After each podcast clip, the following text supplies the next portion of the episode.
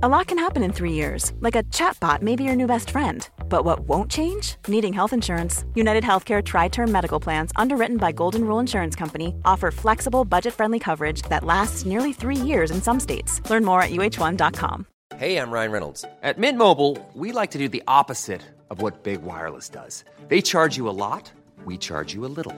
So naturally, when they announced they'd be raising their prices due to inflation, we decided to deflate our prices due to not hating you. That's right. We're cutting the price of Mint Unlimited from $30 a month to just $15 a month. Give it a try at mintmobile.com slash switch. $45 upfront for three months plus taxes and fees. Promo rate for new customers for limited time. Unlimited more than 40 gigabytes per month. Slows. Full terms at mintmobile.com.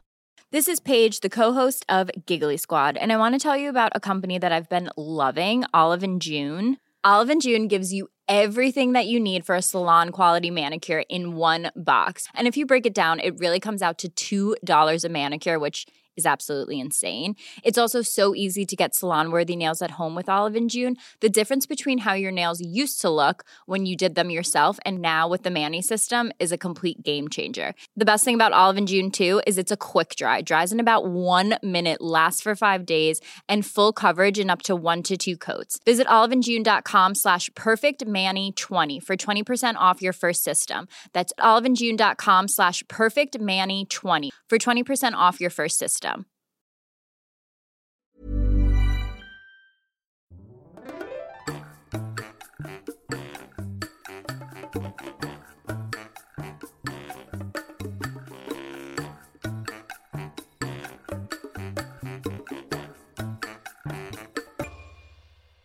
Hola, ¿qué tal? Esto es Dos con Todo. Yo soy David. Y yo soy Ana. En este episodio vamos a hablar un poco sobre un rasgo cultural de los mexicanos que es difícil de entender y quizás produce un shock cultural cuando ustedes vienen de visita a México. Y es que nosotros, los mexicanos, no sabemos decir no. ¿No? bueno, este tema es, eh, es una sugerencia de alguien que no es mexicano, uno de nuestros patrons. Entonces creo que es importante también que nos hagan saber qué es raro para ustedes de los mexicanos, porque quizá para nosotros esto es normal, pero bueno, para ustedes que conocen la cultura a través del idioma, pueden eh, tener dudas sobre qué es extraño. Sí, vamos a comenzar. Se dice que a los mexicanos nos da pena todo. Es decir, somos tímidos, nos importa mucho lo que otras personas piensan sobre nosotros, no queremos que otras personas estén enojadas con nosotros. En realidad somos de mecha corta. ¿Sabes qué significa mecha corta?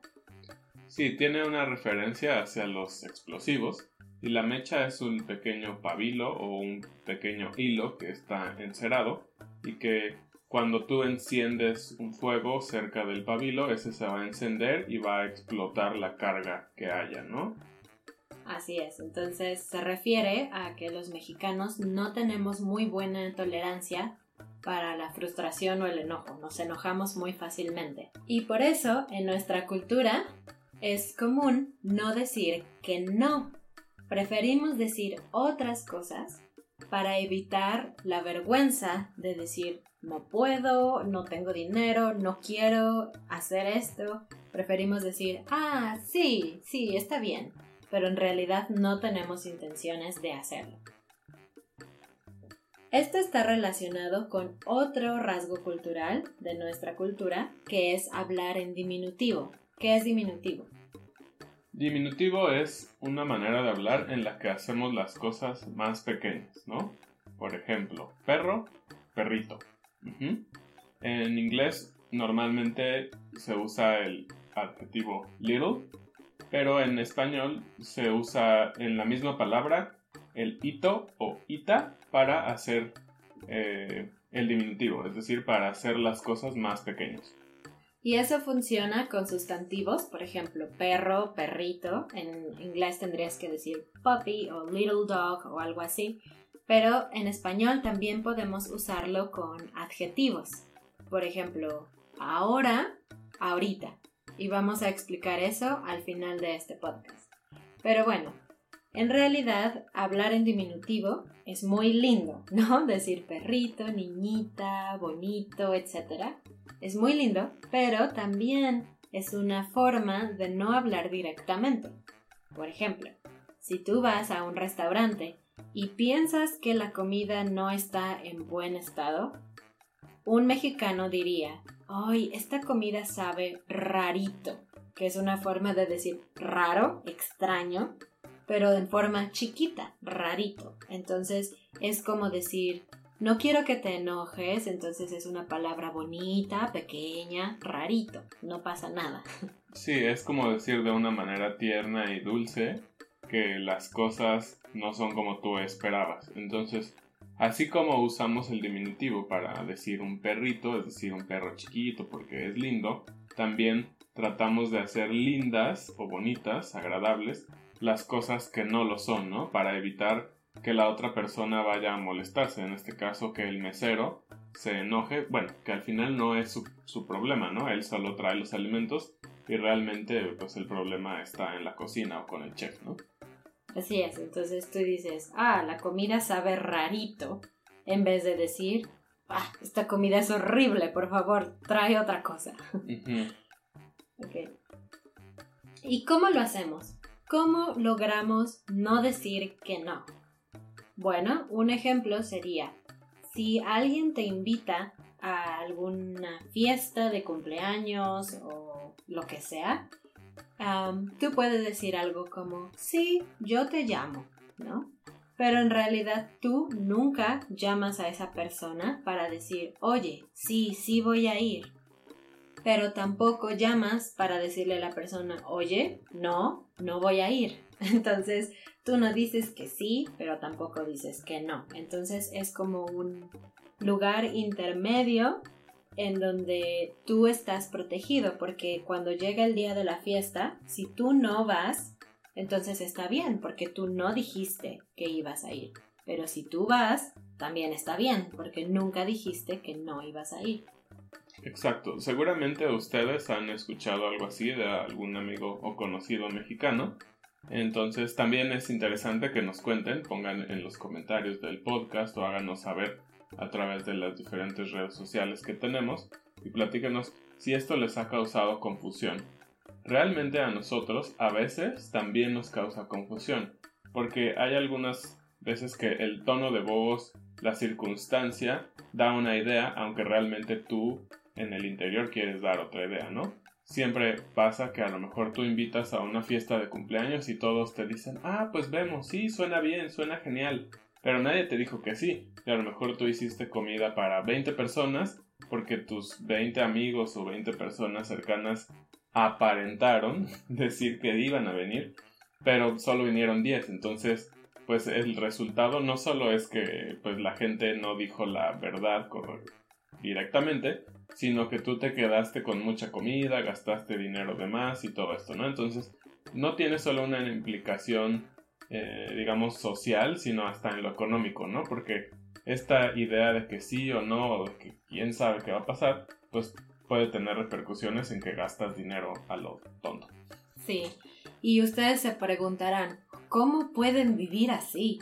Pues es natural en nuestra cultura, estamos acostumbrados a eso, no nos gusta necesariamente, pero así es. Y una manera en la que nosotros hemos aprendido a sobrevivir es conociendo a las personas.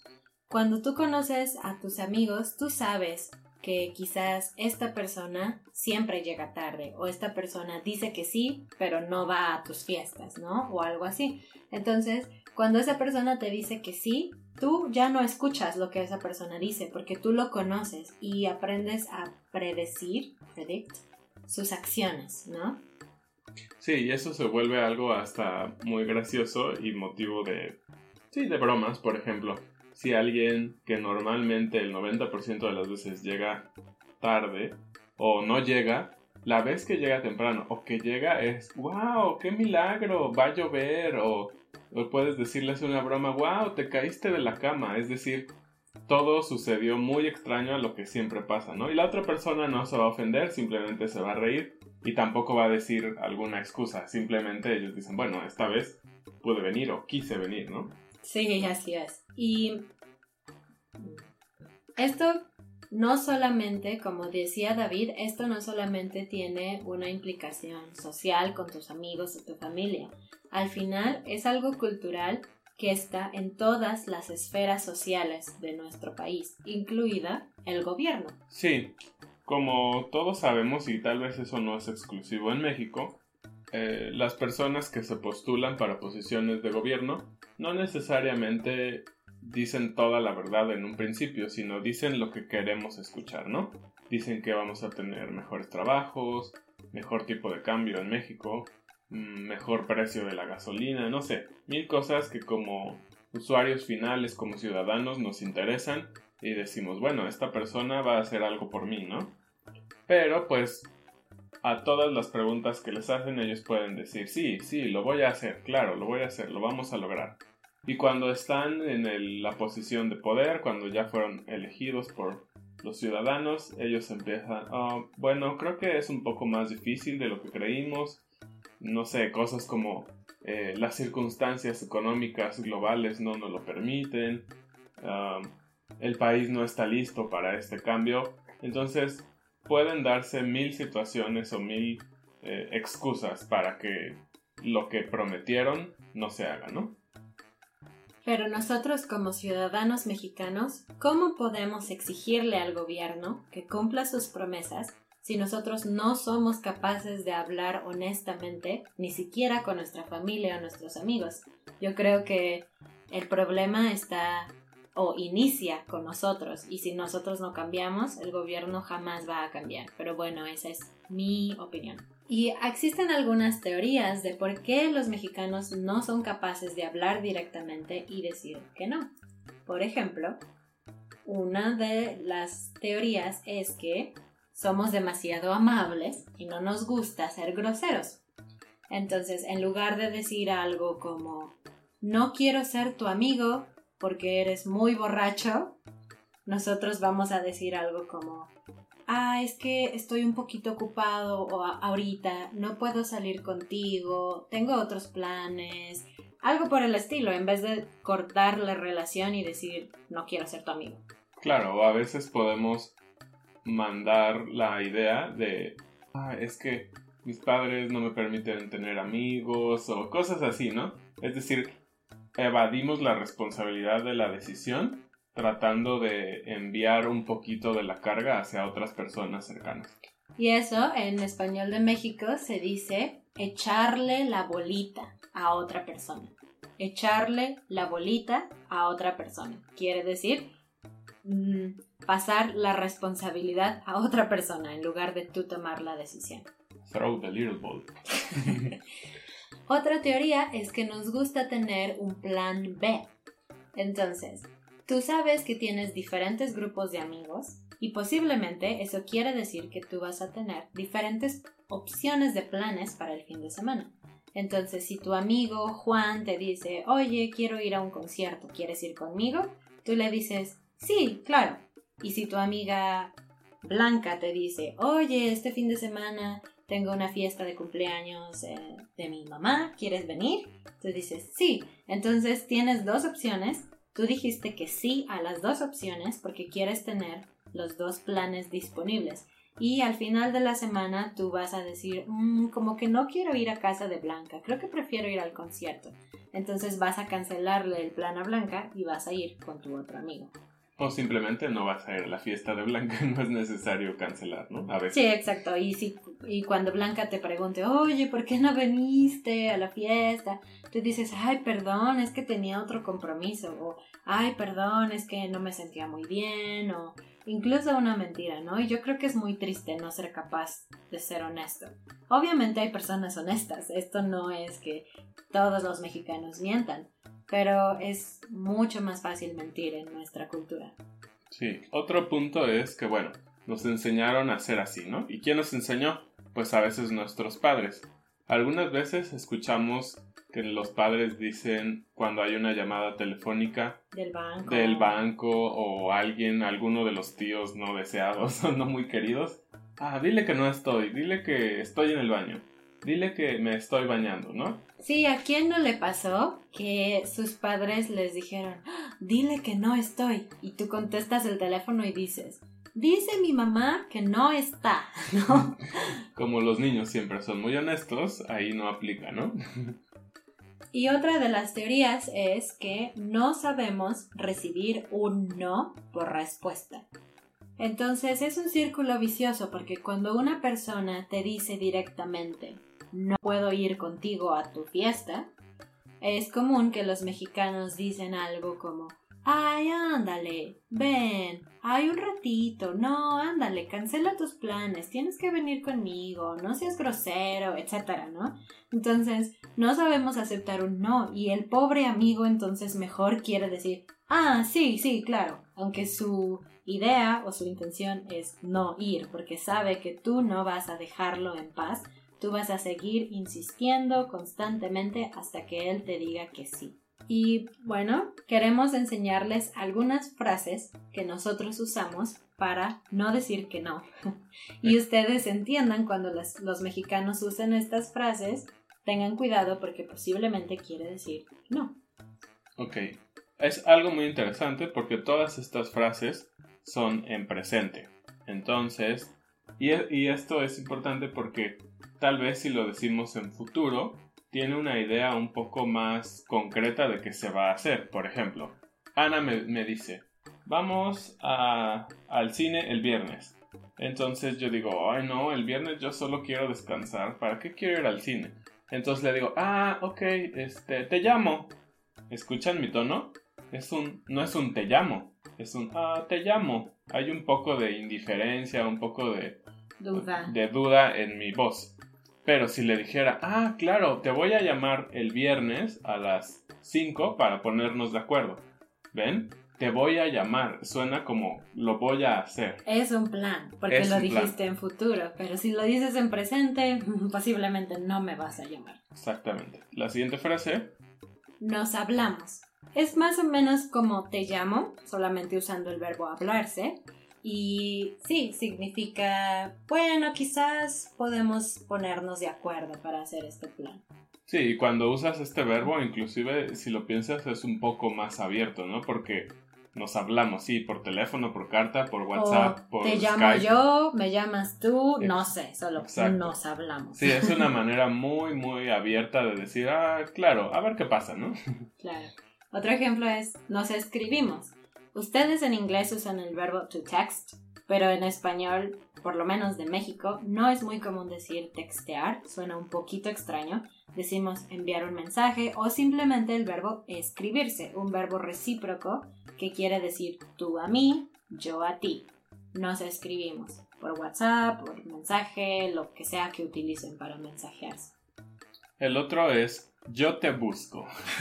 yo te busco en dónde? Abajo de una piedra, en tu casa, en el metro. Obviamente, como decíamos en el nos hablamos, es muy abierto, ¿no? Es yo te busco, o sea, es la idea de decir, ah, si me interesa, realmente yo te voy a buscar por teléfono o por WhatsApp, lo que sea, ¿no? Y esta es un poquito más grosera porque si decimos nos hablamos, nos escribimos, puede significar, ok, tú puedes llamarme si tú quieres, ¿no? Tal vez yo no te voy a llamar, pero si tú me llamas, ok. Pero decir yo te busco es como decir no me llames, no me escribas, yo voy a escribirte si quiero. Claro, sí, es. No hay nada de reciprocidad en eso, ¿no? Simplemente es. Yo, si quiero, lo haré. Sí. Y la última, que es la más factible que signifique que no, es vemos, ¿no? Oye, ah, quería ver si tú me puedes ayudar. Estoy haciendo una página de Facebook y me gustaría tu ayuda. Y si David me contesta, ah, sí, vemos. Eso es un no, no me interesa, no quiero ayudarte, no lo voy a hacer. Sí, y si te das cuenta otra vez, si pones atención en la palabra, vemos, ni siquiera estás personalizando, ¿no? No dices veo, yo veo, sino es vemos, es como, es la tercera persona del plural, entonces es, puede que yo lo vea, puede que alguien más lo vea, es decir, no me estoy queriendo ni siquiera responsabilidad de responsabilizar de mi respuesta, es increíble. Ujú. Y vemos se traduciría como we'll see. Exacto. en inglés. Un ejemplo muy común es cuando tú vas a pedir trabajo a algún lugar, quizás tú vas a una entrevista, entregas tu currículum, etc. Y al final de la entrevista las personas te dicen, te llamamos o nosotros te llamamos, algo por el estilo. Cuando tú escuchas esto, es muy confuso y muy estresante como mexicano, porque ellos no te dijeron, sí, claro, nos interesa, déjame revisar los datos o lo que sea, pero tampoco te dijeron, no, eres horrible, no te quiero en mi compañía, ¿no? Es, es algo muy ambiguo y entonces tú estás el resto de la semana esperando la llamada que posiblemente nunca va a llegar. Bueno, eso es todo por este podcast. No dejen de escuchar el podcast la siguiente semana porque queremos explicarles una palabra que yo sé que es muy confusa y es muy muy importante en la cultura mexicana. Ahorita. Ah, me gustaría que ustedes vayan pensando en ejemplos o encontrando ejemplos en internet de personas que dicen ahorita, escriban esos ejemplos en los comentarios, intenten darme sus explicaciones de qué significa y la próxima semana vamos a hablar un poquito más sobre eso con algunos ejemplos, etc. Entonces, por favor, escriban en los comentarios y asegúrense de escucharnos la próxima semana. Gracias. Muchas gracias, adiós. Adiós.